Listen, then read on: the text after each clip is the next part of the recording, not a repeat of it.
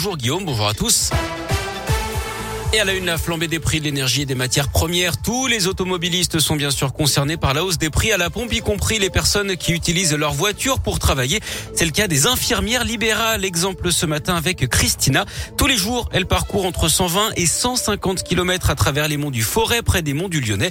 Si elle a fait en sorte de demander à certains patients de venir au cabinet pour économiser ses déplacements, ce n'est pas possible à chaque fois. De toute façon, nous, on a obligation de soins, donc il faut qu'on y aille. Euh, du moment qu'on a accepté la prise en charge, moi j'ai une patientèle euh, très vieillissantes, hein, qui sont dans les 90 ans en moyenne. Les papy mamies qu'on va, qu'on fait les toilettes, qu'on va mettre les bas, donner les traitements, effectivement, euh, eux, on peut pas les faire venir au cabinet. J'ai du mal à refuser les patients parce que du moment qu'ils ont besoin de nous, puis nous, un secteur qui est quand même assez large, j'ai du mal à dire non. Mais après, si ça perdure dans le temps, c'est surtout réfléchir à d'autres façons de fonctionner ou à, voir comment on peut procéder en gaspillant moins d'essence possible. Le plein de Christine est passé de 47 à 65 euros ces dernières semaines. Elle espère que les syndicats représentants de la profession pourront défendre ses intérêts, soit par une hausse des indemnités kilométriques ou par des primes.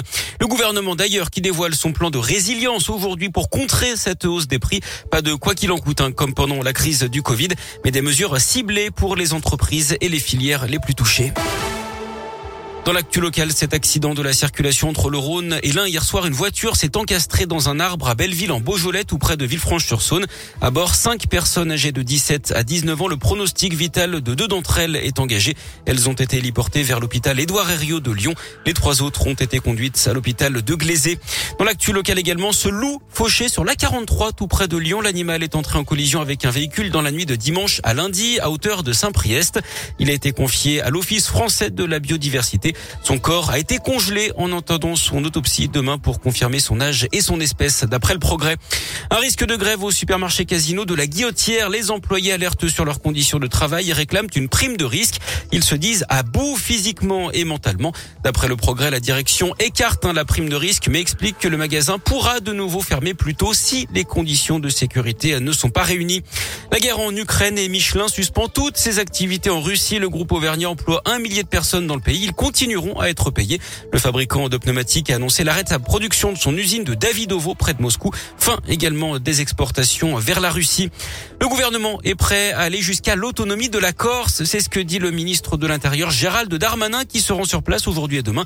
Il est d'accord pour engager des discussions mais à condition que le calme revienne sur l'île. La Corse sous très haute tension depuis l'agression en prison d'Ivan Colonna qui purge une peine à perpétuité pour l'assassinat du préfet Rignac. Le ministre a également reconnu une responsabilité de l'État dans agression. Et puis du sport, du foot et les huitièmes de finale. Retour de la Ligue des Champions, qualification de l'Atlético Madrid après sa victoire à Manchester United 1-0. Ça passe également pour Benfica qui a sorti l'Ajax Amsterdam 1-0 là aussi. Et puis à suivre ce soir, Lille face à Chelsea. Les Anglais l'avaient emporté 2-0 à l'aller.